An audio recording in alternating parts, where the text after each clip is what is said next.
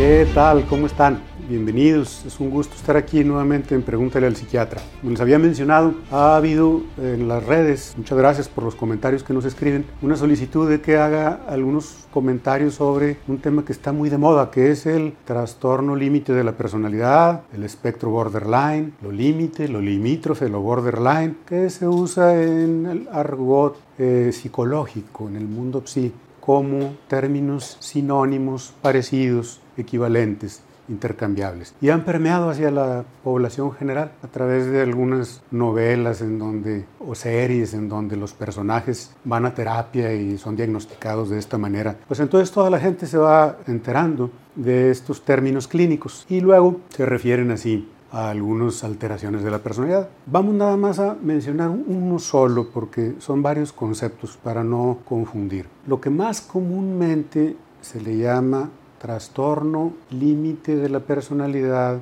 o personalidad borderline es a lo que las personas pueden ver en otras, es decir, cuando no han sido diagnosticadas por un profesional de la salud, lo que está categorizado, diagnosticado como trastorno de inestabilidad emocional de la personalidad. Esto quiere decir que una persona cambia su estado emocional de una manera muy extrema con los estímulos interpersonales del medio ambiente, de sus propios pensamientos, de la alegría, la tristeza, al enojo, a la desesperanza, a la desesperación, a la irritabilidad, y luego nuevamente a la alegría y luego nuevamente al llanto, pero con estímulos que si bien son congruentes con esos estados emocionales, son desproporcionados para el tamaño del estímulo. Es decir, hay un cambio emocional exagerado. Esta emocionalidad exagerada conduce a que sus relaciones interpersonales se vean fracturadas, inestables. Es decir, las demás personas se asustan,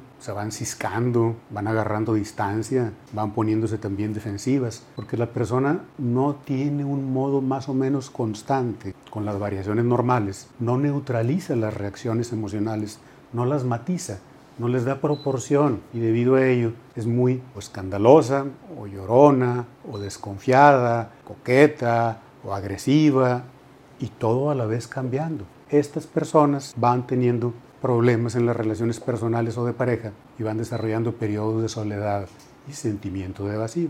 Frecuentemente desarrollan depresiones como enfermedades o estados de ansiedad crónica.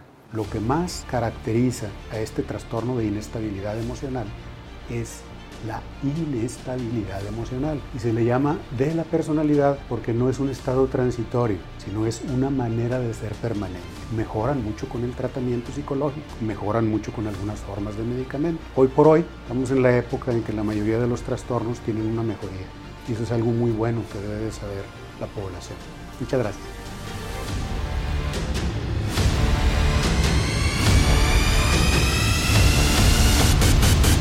Los seguimos invitando para que visiten nuestro sitio, para que se suscriban al canal y sigan viendo estos temas sobre salud mental, psiquiatría, psicoanálisis, que sean de su agrado, de su interés y que lo compartan con familiares o amigos que sepan que puedan beneficiarse también de esta información.